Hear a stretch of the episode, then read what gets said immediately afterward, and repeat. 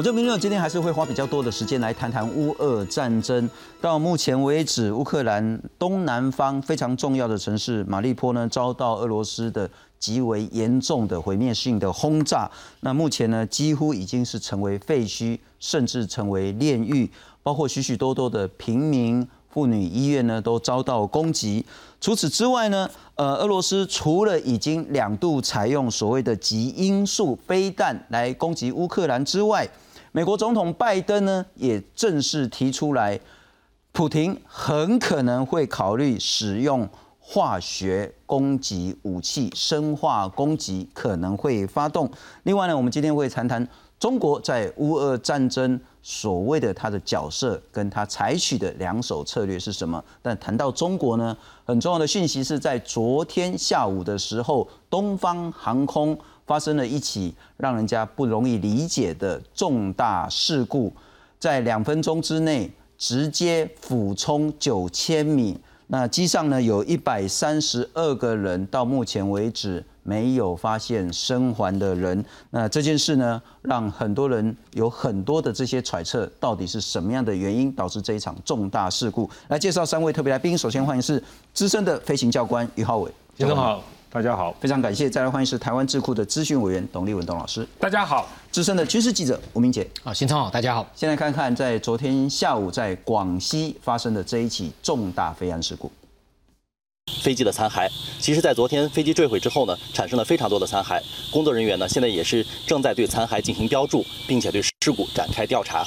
中国东方航空 MU 五七三虎坠毁事故，机上一百三十二人仍然生死未卜。广西消防调派近一千名救援人力赶赴现场，加上各路通讯及电力等支援人马，从入夜到二十二号仍然持续搜索，也陆续在失事现场发现钱包、身份证、提款卡等物品，但目前仍未发现机上的失联。人员。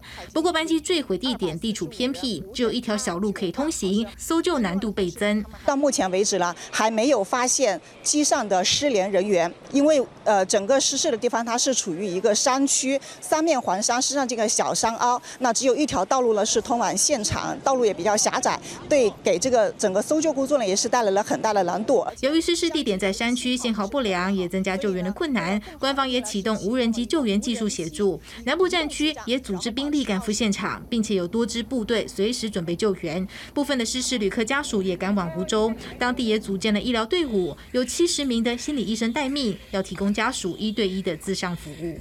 部分失事客机旅客家属也正赶往梧州，东航已经开通家属应急援助专线。目前，东航已将旗下与失事客机同型号的 B 七三七八百飞机暂时停飞。央视报道引述东方航空指出，失事航班上没有外籍乘客。而中国国台办二十二号下午也回应，经有关部门初步查核，失事班机上没有台湾乘客。而发生中国近年来最严重的飞安事故，总统蔡英文除了向不幸罹难的旅客及家属表达哀悼之意，也希望。搜救工作能够顺利进行。记者综合报道。而这一起事故，除了是中国近年来最严重的事故之外，恐怕也是全世界这几年来最严重的一场飞安事故。我们来看看比较重要、已经被确认的讯息，是中国东方航空，呃，这个是波音七三七八百。那在昨天下午一点多的时候，从云南昆明飞到要飞到广州，那可是在广西就失联了。那机上旅客有一百二十三个，机组人员有九个，合计一百三十二个人。那很重要，也是让大家猜不透的原因是说，它本来大概就是在九千公尺的高度，八八六九，那突然在下午两点十九分下降，两分钟就失去雷达。看那个画面是直挺挺的、笔直的，机手朝下九十度的这个角度呢，直接往地上撞，两分钟从九千米直接下坠。那这个呢是波音七三七八百机龄不能算旧，机龄是将近七年左右。那现在到底原因是什么，真的还不晓得。不过因为它是撞山，那撞山黑盒子理论上比较容易寻获，所以这个原因应该比较容易被查现。那在空中没有烟雾，或许就是可以排除机体在里面爆炸这件事，但或许了哈，也不是很百分之百肯定。那直接用垂直的姿态坠落这个情形呢，在呃几次的飞安事故都很少见。那当然也有类似的。那这一次黑盒子当然还没找到，不过可能现在都还在希望有奇迹可以发现生还者。请教教官如何理解九千米两分钟直挺挺的下坠？好，这个任何的飞安事件发生的时候，大概不外乎就所谓人为机械跟天气啊。那但是天气是包括包括在环环境里面的一个小部分。好，所以呢，那这次的话，我个人认为是啊，天气的因素啊，造成了机械的一些故障。啊，那可能各位觉得说，为什么在这个呃，就将近九千米啊，近要是将近是两万九千英尺的高度，怎么在短短两三分钟就会摔到地面上？事实上，这个不足为奇啊。我在我我我可以举几个实例。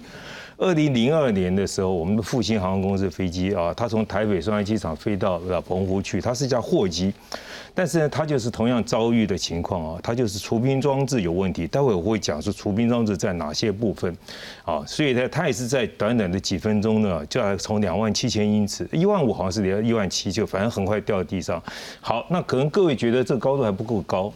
那在二零零六年的时候，法航啊，在飞大西洋的时候，它是 A 三三零的飞机，它也是一样，飞机造成失速。为什么叫飞机失速？因为飞机靠翅膀产生升力，是啊，产生升力之后呢，当你啊，你如果没有升力不够的话，就叫做飞机失速，那它就跟一块铁掉下来。掉的姿态可能是这样子，掉的姿态也可能是这样子啊，当然那就是各种姿态有，但是它也是因为所谓的除冰装置。啊，产生的一些故障所导致的，这是有啊，在各位在的维基百科跟 Google，它的资料已经出来了。OK，各位可以去看。所以哦，我觉得这件事情，我个人认为是天气加上机械。那我再跟各位介绍一下啊，什么叫做空速管？啊，我们飞机的空速靠这个叫空速管啊，这也是空速管。民航机有点像这样子啊，待会我会讲在什么位置。然后呢，空光有个空速管还不够，还有个什么？还有个进压孔。在飞机的侧边，啊，T 三四这也是这样，它这个两个压差比较的时候，就会产生空速啊。那你有没有失速的一些？我们飞行员就靠这个，因为毕竟啊，不像汽车，汽车轮子在地面跑，我们可以看到啊，每小时多少公里的时速。但是呢，飞机轮子一收起来没办法，所以它要靠这空速管。那民航机的空速管哦，是在机头这边空速管，啊，它有三套，Captain 一套。副驾驶一套，还有一套备用，有三套很多，但是位置啊就是在机头这样。然后呢，进压口在这个两边啊，去比较这个空速出来。那这些啊，动静压管哦，它呃进压管没有，动压管它是会加温，它里面有电偶是会加温，所以理论上来讲是不会结冰啊。但是呢，确实还是会结冰，我待会再来分析。然后呢，另外就是翼尖。机翼翼尖啊，它会有叫做 Win NTS，就是啊机翼防冰，它是靠把引擎的热气导在那边防冰。但是如果说你开的太晚的时候，它整个机翼结冰那个时候啊，那这个翅膀就变成没有用。两边都结冰的话，就变成一根啊，就跟像我我我这个东西一样，变成这样子。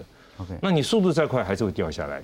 好，另外一个就是在引擎的部分前面。哦，它如果结冰的话，因为冰的话，它受风吹的一些，有时候冰会碎掉。进去以后把发动机打烂，因为冰我们感觉摇起来还蛮硬的。啊，那个时候很大头这样进去的话，发动机变坏。所以这个三个地方都有除冰空速管。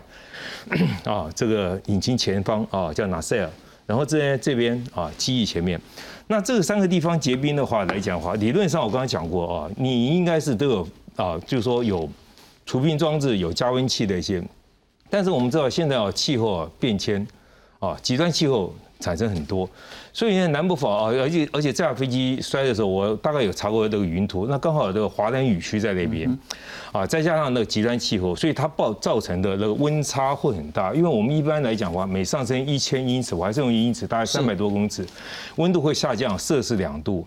啊，你看在两万九的话，它温度大概是啊四五十度的低温，再加上如果说它这个区域里面是有雷雨的话，它的温度会急剧的变得很冷，很冷的情况下呢，就会发生这种情形。那那各位会觉得很奇怪，好，那失速的时候，照理说飞行员应该知道，no，因为哦，空速管结冰的时候呢，啊，它的资料来讲的话，啊，电脑读取的时候，它不知道已经结冰了。它可能空速在维持在，比如说我们平飞来讲的话是啊三百海里速度，它还是维持在三百海里，但电脑认为是对的。事实上你飞机已飞到变剩下一百海里，电脑不知道。那这个飞机当然忽然失速的时候啊，那心中会觉得你飞行员受那么多训练啊，钱那么多，你应该会去去救这飞机。大家都是人，我也是人，我受过专业训练，我可能比董老师快两秒钟。我要去判断情况，在那么短的时间内，我要去判断情况是什么样？我要去想，哎，奇怪，空速也没有，也没有警告灯，我还在想什么时候什么原因？那可能也有些观众会认为，你为什么你为什么不叫求救？飞行员一定先救飞机，先找搞清情况，先救飞机，因为我了才 Mayday，对我叫 Mayday Mayday，董老师说，哦，你来了，那个汤姆克鲁斯一架飞机过来到我飞机上，那不可能，那是电影，那不可能事情。好，我要自己先救。OK，那在这个情况下，飞行员里面仪表都没有。例如说，像复兴航空飞机，飞机，他两个资深飞行员，发航也资深啊。哎，我就发生是，像这次是同样事情的。所以我个人认为啊，应该是天气造成机械的因素导致这架飞机失事。那可能有人说，会不会是有恐攻？炸弹如果炸的话，它不会一条线，它解体。OK，所以它会有很多黑影。好，那正副驾驶打架。啊，例如说副驾驶很很很很很那个悲伤，把正驾驶杀死了，驾驶舱被控制住了，驾驶舱被控制住了，那他可以把发动机关掉啊，对他享受的最后的不用那么短时间，因为真的是哦，那种急速的的时候人会浮起来。啊，还有一个可能就是哦，所谓哦气流，又牵扯到气候，极端气候，所以你在飞的情况下，飞机虽然会跳动。哦，它可能是瞬间下沉气流，哈，它有时候会大到每小每每每分钟两三万英尺，就跟这个有点像，啊，因为它在两万九，将近三万英尺，大概三三分钟两分钟，所以掉在地上去。那你说飞行员为什么不救飞机？因为我们正常来讲的话，我应该可以站啊，站一下。我们正常来讲的话，飞行员是胯带、腰带、是肩带。当我平飞的时候啊，刚刚有有位贵公司有位主管都问我说，什么叫巡航？就是平飞在巡航的时候，是我们正常的话，我们会把肩带解开。那你胯带会不会拉得很紧，紧的和血液不通？应该不会，会有点空隙。所以当你瞬间下降的时候，人会浮起来。那像什么样的情况？那各位可以想象，太空人在空中飘。好，就算你今天抓了驾驶杆，你没有支力，可能是驾驶杆拉你人，因为你毕竟像气球一样的。啊，这个情况下，所以他可能来叫人不会叫，他也不会叫，因为我一定要先把飞机救回来。啊，这个情况下，所以在短短时间内就掉下去的。所以，所以这些情况，我个人是比较归咎是天气造成机械。那你说人为有没有可能？我刚才讲正副驾驶打架啊，他想推到直直往天上撞，有没有可能？有啊，大概百分之一。啊，那恐攻爆炸弹爆炸，我认为不太可能，因为哈会有很多条线黑影。不会的，蹦一炸以后飞机的就这样，它它只顶多是，例如说，我我们都有学过，如果说飞机有放炸弹的话，我们飞机上按照我们的技术命令，它有哪个地方会最最耐炸？那 知道有炸弹的时候，空姐跟机长讲，机长会要指派，就是所有的空服员把所有的毛毯、行李啊压在那个地方，让他去耐炸，或把炸弹放进去再炸。炸的话，一个洞出来，那那如果说解体，我刚刚讲有很多。OK，那我再请教教官，所以我们先把一个一个您的专业认为可以排除的是说，呃，也许是恐攻，也许是所谓的机舱内任何原因的这种爆炸。如果是爆炸，它就会有黑烟。我们就不会看到说一个飞机直挺挺的下来，对，它会有很多烟雾，它会有很多条黑影。如果是引擎失去动力，也不会这样直接掉下来，它会飘，还会再飘一阵，飘很久，它滑翔一下子。是。那如果是机舱驾驶舱被控制，它可能也会滑行，那也不会这样直挺挺的下来。诶，有百分之一几率，就是说他那个那个想死的人真的很想死，因为正常来讲的话，那个推很难受，那个人会浮起来。你没有长推的话，你会吓一跳，你的胃都快出来了。好像要自杀，应该不用。我我我不是鼓励自杀，就绝对不是鼓励啊。就我我是认为那个那个人应该没。你看我们看过那个 M H 三七零马航那个正驾驶，是后来也知道他是把飞机飞到没有啊。OK，对不？我们也可以归类他是一个，就是说他把自己给解决掉，带的几率很低。但是如果真的发生，也有可能就是驾驶故意的。故意的有可能，但这个几率是很低的，很低的。那好，那回到您刚推测那个原因，如果是结冰，不管您说那个所谓的空速管，空速管，乃至于机翼结冰，对。那在这样子的一个季节以及那样子的一个高度，有可能，有可能，OK，有可能。那如果连这样子的季节跟那样的高度都有可能，那理论上很多飞机都会遇到这个状况。没错。都有可能遇到，但是有些时候就是运气。例如说，打比说，刚好那边是一个雷雨包，它的气候比较极端，所以我们在空中的时候啊，我们任何时候，我们在飞行的时候，因为我们有气象雷达，是我们扫到雷雨包的时候，我们就开始躲。绿色的话可以穿，黄色要紧要要要开紧然后又刚好所有那个防止结冰的这些机械都没有正式启动。呃，有启动，可能功能不正常，OK，啊，导致它一些，我刚才讲过，这个空速管它本身像民航机，它就一直保持加温，了解。但是可能温度，它极端温度来讲，加上那个很大的水量，是，因为说它可能是暴雨的情况下，要加上很低温度，所以刚好就把它的给你堵住，因为它前面是一个洞。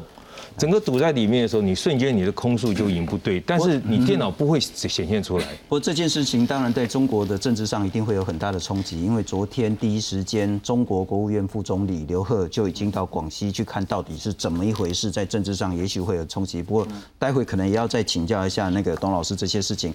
但我们回到乌俄战争这几天呢，其实是还蛮惨的，包括说呢，许多的乌克兰的城市呢都被。极为严重的轰炸，呃，特别是在马利坡呢，现在已经变成是废墟，也有人认为说现在已经变成是炼狱。那现在一个比较重要的讯息是说，美国总统拜登呢指控普京很可能，而且他正在考虑是否要用所谓的生化武器攻击这件事。那另外呢，美国也要提供包括长城的防空飞弹给乌克兰做自我防卫。我们来看看。俄军在乌克兰境内攻势虽然缓慢，但持续对几个大城无差别轰炸，造成大量乌克兰平民死于炮火中。美国国防部二十一号表示，正和盟友讨论向乌克兰提供远程防空系统的可能性，并指控俄军在乌克兰犯下战争罪，将会协助乌克兰搜集证据。We certainly see clear evidence that Russian forces are committing war crimes, and we are helping with the collecting of evidence of that. But there's investigative processes that are going to go on, and we're going to let that happen. We're going to contribute to that investigative process. 美国总统拜登在前往欧洲出席二十四号的北约峰会前，先和英法德意等欧洲主要盟邦领袖进行电话会议，商讨如何协同一致应对俄国进兵乌克兰。拜登随后在出席企业活动时指出，俄国总统普京说，美国在欧洲拥有生化武器的指控并非事实。They're also suggesting that Ukraine has biological and chemical weapons in Ukraine. That's a clear sign he's considering using both of those. He's already used chemical weapons in the past, and we should be careful what's about to, what's about to come. 面对俄罗斯的威胁，欧盟二十一号通过战略指南，将组建五千名欧洲军联合部队，以快速应对危机。It's not about creating a European army. European armies will remain each member state having its own military army.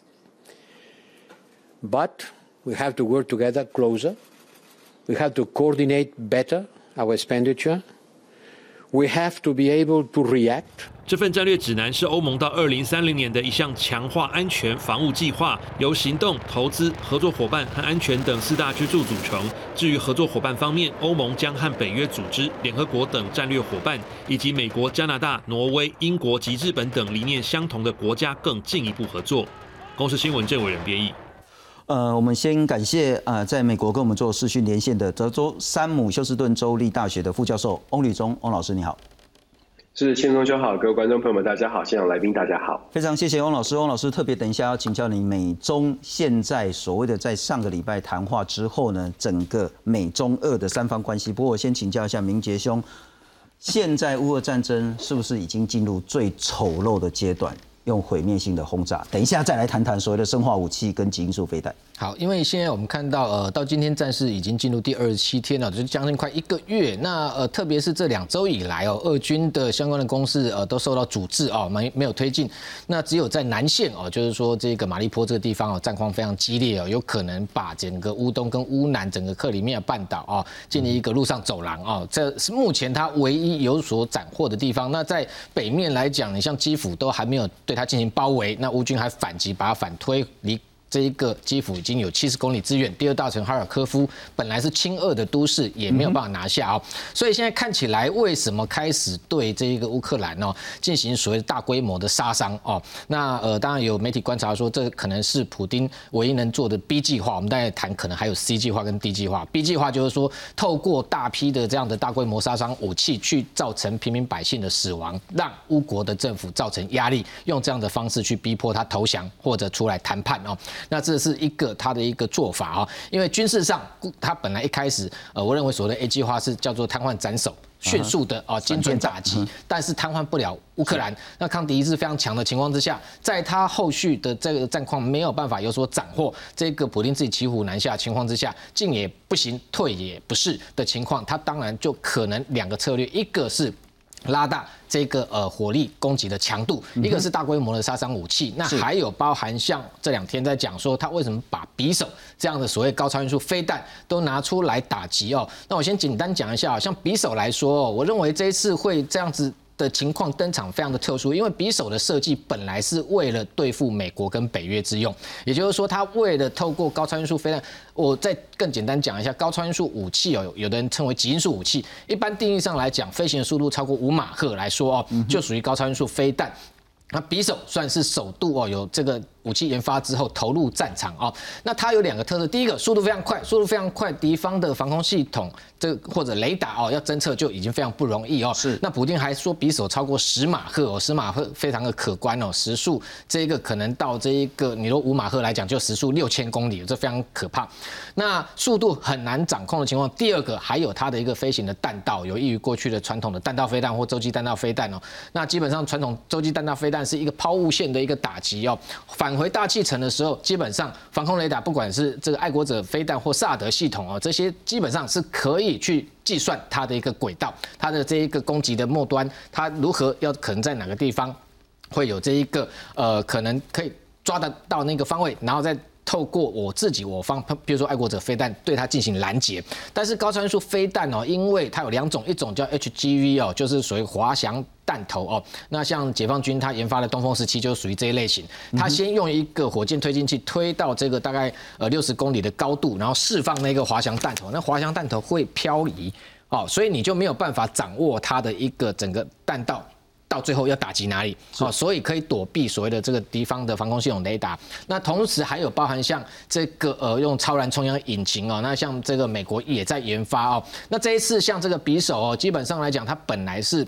俄罗斯这种陆基型的弹道飞弹，就伊斯坎德尔，你看它长得其实一模一样哈，它把它挂在米格三十一 K 的下方，一架只能带一枚，因为很重，一一枚就一吨哦。那后面加一个这一个推力器哦，让它透过战机的飞行高速哦，再加上那个推力器，让它可以加速到五马赫。是，所以它的一个打击基本上本来是用于预防未来，如果真的俄罗斯跟美国有军事冲突或跟北约有冲突的时候，才会拿来用的杀手锏，也就是压箱宝。这时候。已经拿来打乌克兰，乌克兰其实它的 S 三百飞弹是没有办法拦截的。你要去打那个所谓的地下弹库，其实用它其他像口径这些巡弋飞弹也可以达成这个目标。那这就是我最大的问题，要特别请教明杰兄了哈。讲匕首的，刚才咔嚓黑的，咱台湾人那那小派的炸在兵阵了哈，就短短的，什么意思呢？你不容易发现，但我一刀刺进去呢，你就会死。这种极音速飞弹你就无法发现，但是打下来呢，这个伤亡会很惨重。我们来看看。俄罗斯这一次呢，他们自己也说坦诚说用了两次。三月十八号第一次用，这主要是要摧毁乌克兰西部的地下军火库。隔一天再次用匕首这个极音速飞弹摧毁另外一个燃料库了哈。那这俄罗斯国防部是说这是从克里米亚发射的。那美国五角大厦说这是为了重振气势，可是不会改变局势。极音速飞弹呢是时速五倍音速以上，也有人讲说将近到十倍音速，一秒接近两公里。那在对流层、同温层在那边变来变去，所以你也抓也抓不到。那现在俄罗斯有三款，一个叫匕首，一个叫锆石，一个叫先锋等等。好，刚刚延续那个问题，请教明杰兄，你刚刚说这个飞弹呢是为了对付美国或北约的，拿来对付在这一次乌克兰，意味着是。他之前射的飞弹都被拦截、都被察觉、都无效，还是说他用这个来对美国做一个更大的下马威？没错，这个有对外跟对内两种不同的层面了哈。对外来讲，你看他打这个乌克兰西面，基本上啊，它的射程有到两千公里。如果用图两两 M 三这种战略轰炸机挂载，可以到三千公里。打乌克兰西面，如果再打过去一点是哪里？就是波兰啊。那更重要是说，这个匕首基本上它这次带的是高爆弹头，最重要的基本上它是可以换成核弹头啊。也就是说，今天当然它也在透过这个动作，我可以随时把我的拳头往外延伸，打击到北约，同时我也可以把它换成核子武器。所以主要的目的当然对外是警告哦，这一个北约跟美国不要。这个借机还是插手。第二个对内，我觉得重要，政治上的宣传非常重要，因为他这次宣这个对外公开影片是由这一个俄罗斯的国防部长绍伊古自己出来。好，那这个动作是什么？这就是一个宣传，就是要告诉说这一个上对普丁，下对这俄罗斯的民众说。俄国还有非常多好的装备还没有登场，后续的战况还是有利于俄国。俄国并没有败，但是整个战局看起来，这一次丢了两枚之后，他有没有扭转战局？完全没有，因为丢了两枚之后，乌克兰还是没有投降。是，所以把这样的压箱宝跟杀手锏提早拿出来，我会认为说，他在火力的升级上面，确实传统战争的这一个武器上面已经到一个临界点，接下来确实就是有可能刚刚信中讲的生化武器或核武。那我们待会会再来好好谈一下那个生化武器的部分。不过我先请教一下那个在德州跟我们视讯连线的翁吕中翁老师。翁老师，刚我们谈到说，俄罗斯用了两次匕首极音速飞弹。那同样，我们再看看这个是东欧一个非常重要的媒体，叫应该念作 Nesta 吧，我不是很确定。总之呢，他在呃他们的时间昨天呢发出一个重大讯息，但特别强调这个讯息呢，乌克兰方面呢啊波兰方面没有做进一步的证实或否认。他说什么呢？他说今天呢，俄罗斯的战轰机呀，那已经进入波兰的领空了。那这是极为严重的，特别是在波兰的领袖呢谈到说有考虑要派维和部队进乌克兰之后，俄罗斯的战轰机呢就进到波兰领空。我请教一下那个翁老师啊，如果这个讯息是真的的话。是否会衍生出更大卷入更多的国家，乃至于刚刚谈到现在的乌俄战争的局势？您的看法？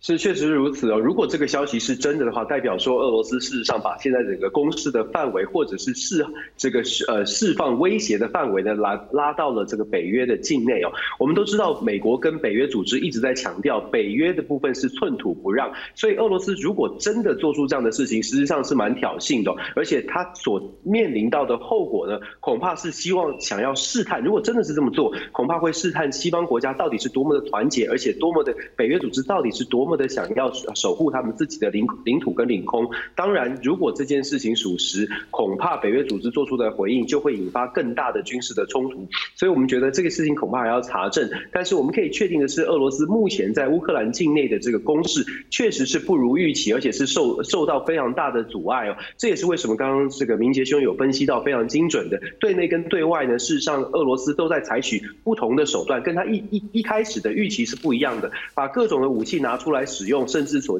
进行所谓的 B 计划攻击平民的部分，都已经在在的证实，俄罗斯现在其实真的遇到了蛮大的挑战。只不过承受这个挑战、承受这个伤伤害最大的还是俄罗，还是乌克兰的平民百姓哦。所以现在的局势呢，看起来乌俄的冲突短期之内要能够真的停火，恐怕要更多的是政治上面的谈判，恐怕不是靠军事上面的互相的攻击哦。但是目前看起来，好像这个曙和平曙光还有还有一。一段蛮长的路要走。是，不过翁老师，我也要请教你。然后这两天，其实大家谈到美国总统拜登呢，指控说，普京已经考虑要采用生化攻击。你如何理解这个信息真伪？是普京采取生化攻击，就如同我们刚刚所说的，因为他在内部事事事实上呢，呃，可以凭可以看得出来，军事的攻击事实上是受挫的。在这样的情况之下，普京更需要的是对内传递一些比较有这个胜利的讯号。像刚刚提到的，像呃发射匕首匕首飞弹，事实上就是不需要做的事情。但是为什么要做呢？主要就是因为对内他非常需要一种胜利，至少对内的民众，呃，对俄罗斯的民众来说，在现在全西方国家给予。强大的经济制裁，事实上，俄罗斯的民众已经开始有感，也感觉感觉到压力了。那普京必须要让俄罗斯的民众觉得这场战争俄罗斯是有稳操胜券，所以在战术上面、战争战这个战争上面必须有一些这个突破性的一个时刻哦，高光时刻吧。在从普京的角色来说，所以会有匕首飞弹。接下来的生化武器，如果真的使用了，它目的也是希望让俄罗斯的内部知道说，现在俄罗斯的军队虽然。从各方的消息来看，实际上是不是很顺利？但是俄罗斯仍然是有信心可以可以战胜哦，所以才会提出这种想想法。但是我会觉得说，如果真的采用了，就如同刚刚很多专家学都分析到了，如果真的采用了，它会影响它的影响会是。直接挑战、直接冲击所谓的西方国家，到底要不要从经济制裁升级到军军事的反击哦？如果不采取军事反击的话，恐怕呃很难去挡住呃普京的一些比较呃超过理性的行动。是，也请王老师跟我们继续连线，接下请教董老师，然后我们来看看生化武器这件事情。首先呢，是俄罗斯指控说，不是我在搞生化武器，是你美国在搞生化武器。俄罗斯外交部说，美国支持乌克兰去研发生化武器。那这个生化武器呢，是涉及到瘟疫、霍乱或炭疽病的病原体。白宫发言人公这俄罗斯摩亚普几家散布假消息，为什么要散布假消息呢？他先模拟有生化攻击，所以我才可以发动生化攻击，这是为了他自己预谋生化攻击来做一个辩护。北约秘秘书长也说呢，俄罗斯很可能捏造一个谎言，说乌克兰有生化武器，所以呢，俄罗斯采取化武攻击。这是各国的一些看法。不过我们来看看，确实了哈，历史上俄罗斯真的也用生化武器。两千零二年的时候呢，这跟车身牵涉到车臣的一些争议，莫斯科歌剧院呢，八百五十个人遭到挟持，那俄罗斯的军警就用卡芬泰尼毒气。那当然，强势攻坚之后，导致一百二十个人质死亡。那叙利亚内战的时候，这也是踩到美国跟其他国家最大的红线，就是呢，他先指控叙利亚的内战呢，对方用了化武，所以俄罗斯跟阿塞德总统合作，大规模使用化武，结果导致一千七百个人死于沙林毒气。那生物专家呢也谈到说呢，俄罗斯九七年签署了之后呢，所以大量化武都销毁，不过依然可能在小规模生产，而且可能使用化武。CIA 局长说呢，可能会用这一招了哈，就是假装普京要他的亲信假装成美国人或乌克兰人，对俄罗斯自己发动生化攻击，他才可以再采取生化武器回复。那拜登总统说有迹象显示，普京考虑使用这两种生化武器。你如何看待包括生化武器跟现在乌俄战争发展？好的，呃，先分两个层面。第一个层面就是说，呃，我我们现在对美国政府方面的情报要高度重视，因因因为他们的情报非常准确。一个月前，拜登讲说俄罗斯要打了，没人理他。对。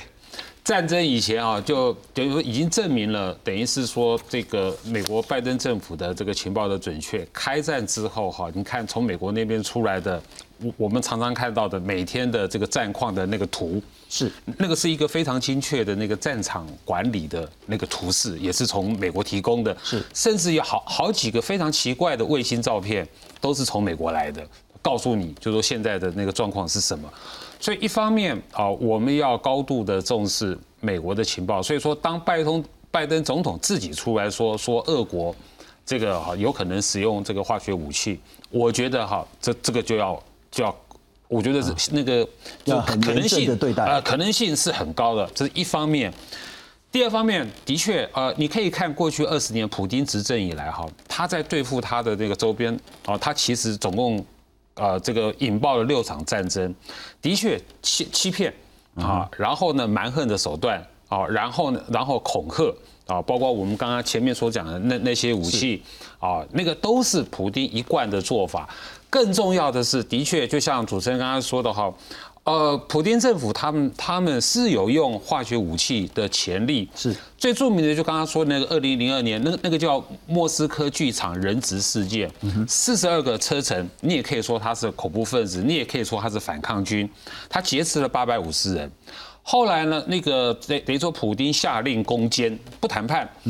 呃，据我所知，其实当场是死了三百多个看歌剧的人质是死了三百多个，那四十二个车臣。啊，所谓的反抗军或恐怖分子全部被打死。第一时间是说，大多数的这个观众是死于瓦斯系，就是丢那个催泪瓦斯。是，后来大家大家觉得奇怪，怎么可能催泪瓦斯会死那么多人？在俄国境内这件事情就不了了之，但是后面才知道，外国的专家学者有去仔细研究，所以说证明了它是一个卡芬泰尼毒气，它不是瓦斯。好，这是第一个案例。第二个案例就是您刚才说的叙叙利亚。叙利亚，叙利亚那个那个战场上面哈，到现在都还是一个谜团。就是说，它的确是有出现那个化学武器的攻击，我们有看到看到很多画面嘛，有他的平民百姓，有他的儿童都中毒，还不只是军人，中毒人很多，那个画面非常多。但是呢，不知道是谁用那个化学武器。那个政呃，叙利亚政府是是指控说反抗军用的，可是反反抗军哪有化学武器啊？叙利亚政府军也不可能有，所以最大的可疑的来源就是俄国。不过如果用化武，这个叫做俄罗斯自掘坟墓，还是俄罗斯采取这个叫鱼死网破的策略？我觉得应该是后面鱼死网破了，因为因为就跟你同归于尽了。呃，对。因为普京现在就是对全世界摆出一副蛮横的流氓状态，我就是流氓，我就是疯了，他就能生疯了，我连核武都敢两次和那个核武那个那个演习了，我就是警告全世界，我连核武都敢用，他他那种他是一种流氓心态了，就对了，就是他在恐吓全世界。呃，先不要说乌克兰战争，乌克兰战争爆发以前，过去二十年啊，其实俄国的飞机，俄国的那个那个图九五，那这是这是恶名昭彰的飞机，在全世界都侵入别人的领空，图九五甚至有进入过我们的台湾海峡，所以说你说欧洲的那个什么图九五啦，到波兰啦，呃，前一阵子还还不是到那个侵入那个瑞典领空嘛，日本领空啊，直升机嘛，对不对？战斗这个军用的直升机也过去了。这就是普京常用、常干的事情，所以现在在打战争的话，他更会运用这一套，来配合，就是说他是在对全世界做恐吓。他最重要的恐吓就是说，哈不，就是要要求国外了，外国不要再去支持乌克兰了。OK，对我我觉得这是最重要的。我倒不认为说，呃，虽然普京摆出这个姿态。可是我认为说，他把那个战场战事是扩大到乌克兰之外的国家，在乌克兰战争还没结束啊的时候，我觉得这可能性很低。嗯哼，因为呃，普京连个乌克兰战场都拿不 下，你还要去挑战北约，你还去挑战北约或者其他国家哈，那个是自找麻烦嘛。了解了解。不过教官，我也请教您，也是军方出身的哈，如何理解这场仗打到现在？俄罗斯它到底面临到什么困境，以及是否叫做困兽之斗下会有疯狂之举？啊，那个董老师那些哦，我我我我要当反方一下了，董老师正方啊。刚刚前面那个消息来讲啊，我觉得有点像哦，我们知道我们的历史来讲，有个叫九一八事件啊，日本人失去一个兵，那个发这个消息的某国或某人，好像像有点像九一八那个找那个兵的那个国家，我觉得不太可能。他现在这个情况，他再去捅那个马蜂窝。的情况的话，他不是自找麻烦，我觉得，我觉得是九一八那个士兵啊，呃，某一国了，我不知道哪一国。那刚刚就说那个生化武器，所以你认为俄罗斯不可能笨到用化武？不是。化武也是一样，笨到就就跟新东讲一样，笨到用化武，因为它现在距离已经有在十五公里，有在六十四公里，它放的化学武器，不管是生物化学或者是化学武器，它的风一吹以后，它把自己人的毒死，它不会笨到那个那个地步去放这种化学武器啊，那可能是有人在炒作，因为这东西来讲的话，可能小小批，就刚刚董老师讲，死了几个人或几只猫。那个没什么作用，他干什么做？他泱泱大国啊，虽然是打仗，不能说泱泱大国是个坏国家。我觉得他不会做这种啊，就说比较不太合常理的事情，去放生化武器。好，那那个他会放什么武器呢？啊，大家说核武，核武，但是大家忘了一件事情呢，有有个叫弹炸弹叫中子弹呢。那中子弹只杀人不杀东西诶，那个人要人死掉，那个在煮面啊，那个面啊，下一个人还可以吃，只要是没有啊进来人可以吃那个面呢。他会用中子弹去杀，会做局部的啊，到了最后。哦，这个牵涉到那中子弹什么时候用呢？他可能在叫叫叫，因为中子弹来讲的话，杀下去的话，你要去查那些，还真的是有些困难，因为它就是一个辐射线，时间过就没有，它也不会有尘爆那些。他干嘛要去投这个原子弹？原子弹跟他那么近，什么那个那那个基辅投，对不对？白俄罗斯死一死大一大堆人，他的兵力就会削弱掉。好，我在讲炸弹。我们都经常笑，哎呀，那个炸弹好可爱哟！那个跟二次世界大战，任何国家，任何一个强国跟比较弱的国家，不管是强国跟叙利亚，强国跟伊拉克打哦，美国也是一样，他的武器一定是先打那个最旧的武器，啊，那个弹看起来像二次弹，然后丢，然后就慢慢进。那现在为什么会用超音速弹？他也在做一个实验。因为这是一个战场，他已经打了，他当然做了这个武器实验。美国何尝不是？嗯哼，对不对？落叶季是不是？我相信大家都知道嘛，是不是？这不可不可否认的事情。美国也经常做这种事情。俄国是个大国，所以您认为接下来会有更可怕、大规模杀伤？我觉得战争已经到到尾巴了。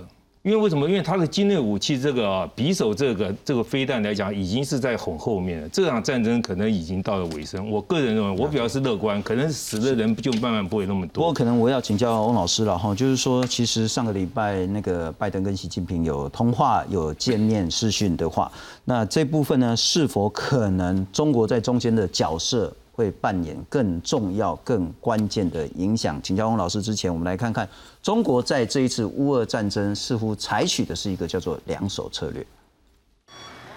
乌俄战火持续燃烧，中国的态度备受关注。外交部长王毅二十号表示，中国向来反战。他也转述国家主席习近平的想法：面对乌俄战争，目前当务之急，各方应该要推动乌俄对话。我们一贯主张维护和平，反对战争。当务之急是要各方一起来推动对话和谈判。中国的立场看似中立，但也被怀疑按住俄罗斯。美国国务卿布林肯就公开谴责中国站错边。China's already on the wrong side of history when it comes to to Ukraine and the aggression being committed by Russia. The fact that it has not stood strongly against it。日前，中国送给乌克兰毯子、奶粉等物资，并大酸美国提供武器只会造成动荡，也引发乌克兰反弹。中方向乌克兰方面提供的是食品、儿童奶粉、睡袋、棉被，而美方提供的却是。致命性武器是给乌克兰带去了稳定和安全吗？乌克兰副总理委内舒克对中国开枪，他说：“俄罗斯正在轰炸乌克兰，需要的是防空系统，而非毯子、棉被。”另外，先前有美国媒体报道，美国官员表示，俄罗斯向中国请求经济和军事支援，因此上周的拜习会，美国再度警告中国，如果援助俄罗斯，必须承受严重的后果。Are you confident China won't help Russia? 不过，至今中国还是不愿公开谴责俄罗斯。而美国非政府组织卡特中心执行长亚历山大指出，中国比其他国家更有能力说服俄罗斯寻求和平，实在不应该犹豫不决。记者许春凤整理报道。透过视讯连线请教翁李忠龙老师三个问题：第一个，到目前为止乌俄战争发展到现在，中国的角色；第二个是美国希望接下来中国扮演什么样的角色，或者是说要把它牵制、把它排除在这角色之中；第三个问题是，如果了哈乌俄战争结束之后，美中俄又会是什么样的改变？是我们先说中国想要扮演什么角色哦，在战争刚刚刚刚开始之际，从各方的资讯显示呢，中国或许啊，该刚开始的时候想要扮演的角色会是静观其变，看看是不是能够在俄罗斯很快速的所谓的 A 计划闪电战之后呢，中国可以借机在乌俄之间扮演一个调停者的角色，然后作为一个这个和平使者，这是中国可能一开始的盘算。但是随着战争的进展呢，事实上大家都看见了，全世界对于乌克兰的支持越来越强大，而且。西方国家呢，似乎也开始了施呃施展了比较强大的经济制裁。这个经济制裁其实北京当局也看在眼中哦，所以北京当局当然要横渡时事，在基基本上他们对外的说法呢，已经开始慢慢出现了转变。甚至我们可以仔细去观察中国现在要求，就是对内在网民的管制上网民的言论在战争一开始的时候是非常强烈的去支持俄罗斯的。可是现在中国北京当局的所谓的网信办也在国内的。舆论当中做出了一些压制，换句话说，中国也在做调整了。现在在观望的情况是，如何在未来就是整个中俄之间的关系，在中俄之间关系当中如何找到中国的利基点？我们知道中俄之间呢，其实他们在战略上、国际战略上面，因为跟中跟美国的冲，所以战略利益的共同点。但是中俄之间最大的差异在于经济发展的差异。我们要知道，中国对于俄罗斯的这个外贸出出口大概是百分之二、百分之三。可是中国输出美国跟中中国输出所谓的西方民主国家跟西方民主市场，其实占比是非常高的。这就是中俄之间双方最大的差距。所以中国觉得它是少数几个可以跟俄罗斯谈判的这个对话的窗口，让他一开始觉得有一定的利基。但是这个利基随着时间战火的拉长，全球舆论的升温。导导致中国现在要重新思考，虽然现在还没有明确的说要跟俄罗斯俄罗斯切割，但是其实我们可以看到，因为在经济第一的考量哦，所以我相信中国的角色也会开始出现出现一定的变化。至于美中之间的关系，美国当然也非常清楚，现在能够跟俄罗斯的普京对上话的，大概就剩下不少不不多的国家，而中国又是在不多的国家当中力量比较大一些的，所以效果会比较好。如果可以说服中国，但是我们知道美中之间的竞争的关系哦，导致美中之间其实没有太大的互信。不久之前的拜习的这个电话会议哦，可以很明显的双方在各说各话。从会后的声明稿看得出来，美国要求的是中国扮演更重要的角色，甚至是有点警告的意味，警告中国你不能选错边哦。可是中方呢，在这个对话当中，一样保持的态度是，既然国际法规当中没有要求我中国，没有要求任何的大国一定得站在哪一边，所以他们现在表表现的态度是。觉他们觉觉得呢，现在在谈判的桌上。获取中国有多一点的力量，所以我们在对话当中，在这个新闻稿当中的电话会议的新闻稿会谈之后的新闻稿看得出来，中国在说的话的强调是台海关系哦，好像比较把比较这个把乌俄之间扮演的角色的部分，美国的期望呢把它给淡化。未来接下来我们会看到的情况是，中国就如同我说的，中国必须要横渡时事，现在要思考的是，如果这个战争的时间拉得更长一些，整个人道的生，整个对乌克兰的人道的支持。力量越大，中国就必须考虑，接下来在战争之后，如果在经济发展上，中国最大的国国家利益还是在维稳，还是在经济发展，所以考虑中国的经济发展，他在这个选边站的问题上面，恐怕要做出比较明确的行动。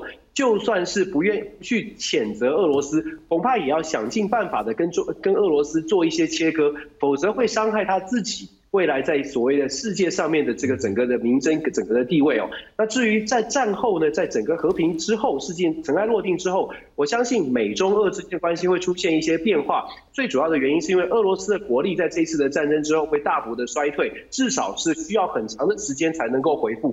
无论是普京是不是还在继续执政，俄罗斯都需要时间，而且西方的经济制裁不会因为战争停停止就立刻解除。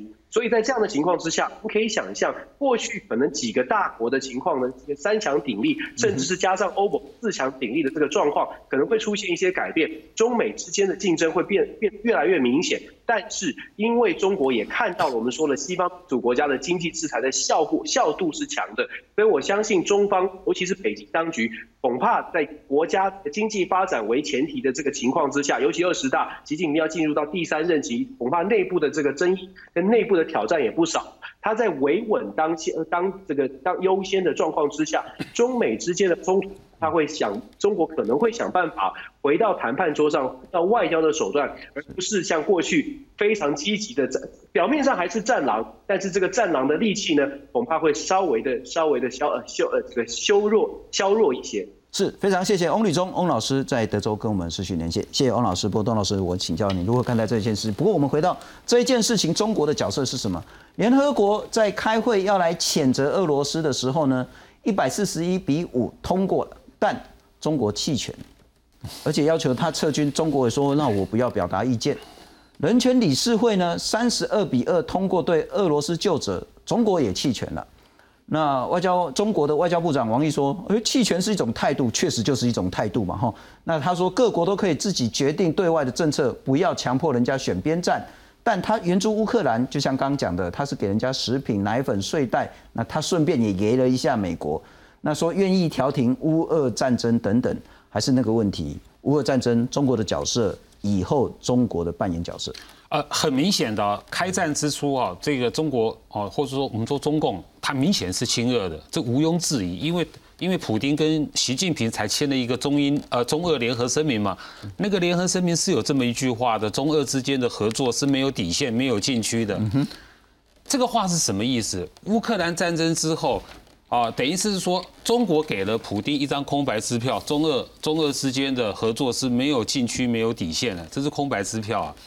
所以乌克兰战争的爆发的确震惊了中南海。可是呢，战争的初期呢，他还是抱着亲俄的立场，你才会看到说啊，他还是放弃啊这个弃权，然后他不他不谴责俄国。呃，可是有个重大的变化，其实从三月七号开始，三月七号王毅开始正式的提出所谓的乌克兰的那个人道六项倡议，他整个口径已经改变了，就是说，呃，在王毅自己说的哈，中国要用自己的方式，哦，做出自己的贡献，哦，也是要做出自己的这种那种创造，什么意思？已经中共已经全力的介入了那个那个斡旋，来斡旋那个那个俄俄乌战争了。所以隔天你就可以看到，等于是说六呃三月八号，那个习近平马上就跟那个德德国的这个总理肖兹，还有法国的总统马克宏在通话谈讨论俄乌这个这个局势。习近平其实是有端出来他的斡旋方案。同样的道理，这一次三月十八号，呃，拜登的目的是在警告中国，不要再在那个物资资源了。习近平的目的是在测试拜登对对中方所拿出来的那个斡旋方案，里面有五点，你可以列出五点，里面有五点那个斡旋方案，包括啊，对乌克兰及其他国家多了一句话，提供人道援助。其实中国的野心很大，所以我估计啊，就是说三月七号以后，呃，中国已经变成一个中立的第三者。而且他们发现了，他们也可以从俄乌战争里面获取最大的地缘政治上面的优势跟利基。他们找到了，假如他们操作的巧妙的话，他们的确是可以可以得到这个利基的。他他们的确，中国的确是可能是最大赢家的，虽然难度很高。嗯哼。所以说，呃，三月十八号这个呃，拜登跟。跟这个呃习近平的通话，在我看来，焦点就就是这个乌呃俄国跟乌克兰的战争。可是美国跟中国的立场完全相反，所以那次是各说各话。对美国来说，三月十号，他的国务卿布林肯早就说过了，他们已经跟普京提供过各种和谈的方案，但是全部被拒绝了。所以斡旋是不可能的，下一步就是要进一步的要制裁。是普京，所以要加大对普京的压力，这是拜登来找习近平的目的，就是说中国你后面还是有物质资源，我现在就是要加重制裁，我对你的涡旋方案不感兴趣，可是倒过来，习近平是在测试。这个拜登，哎，我的涡旋方案你觉得怎么样？或是说，呃，你做你的，我做我的，双方各各说各话了。是是，不过明杰兄，我要请教你，如何看待之后的这个俄乌战争发展？刚我们谈到可能采用化武，也甚至之前也谈到核武的部分，那现在谈到国际调停的部分，如何发展后续？因为我们现在观察，就是说，基本上战争就是达成政治目的的一个重要手段，哈。那这个手段，呃，可能有非常不同，呃，多不同的等级哦。那一开始。这个普京可能以为用简单的这种精准打击、轰炸、斩首就可以解决那扶植亲俄政权，但没有达成之后，为什么最近我开始对这个平民百姓大规模的轰炸，然后把攻击目标从主要精准打击是这个军事目标改成这个平民设施啊？这个就是企图要摧毁乌克兰抗敌的意志哦。所以过去来讲，为什么会有大规模的敌后的战略轰炸？一则是对敌方威责，第二个就是瘫痪他的意志，所以双方当然是意志上在较劲。但是到今天为止，我们观察就是说，普京似乎呃，我们知道就是说他的一个拳头，就是说他的俄军的部队其实已经受到非常多的重挫，能力上已经不足以吞下整个乌克兰。但是在他意志还是非常坚强的情况之下，当然我们为什么说不能排除他会升级哦他的一个军事的强度？那我认为料敌从宽，御敌才能从严呐。所以我我个人也。是认为说，当然，如果今天他要动画生呃动用所谓的生物武器啊，基本上我觉得可能在这个剧本跟选项之中，还有最后面的所谓的战术核武，但是不见得会动用，因为他也知道动用的后果了哈。因为动用后果就是说，第一个，今天其实我认为我们是只有看普京的攻势哦，他也一方面在小心，现在普京最惧怕的是什么？他为什么没有办法前进？他也不想后退，因为后退非常有可能。你的政权可能就瓦解，可能连俄国整个都会这个亡国都有可能。因为我们看到过去打日俄战争，尼古拉二世哦，俄国的最后一个末代皇帝哦，二月。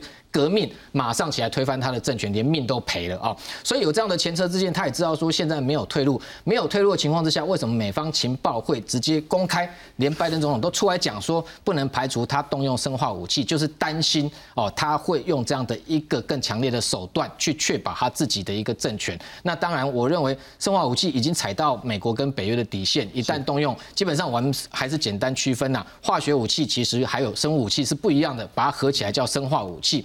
那化学武器它是有局部性的，不管你是用神经毒气，或者是像这种介质神经毒、VX 神经毒更毒啊，这些对于战场里头是一个局部的管控，但是已经非常不人道，这个绝对就已经踩到北约的底线。因为过去我们看到叙利亚动用化学武器。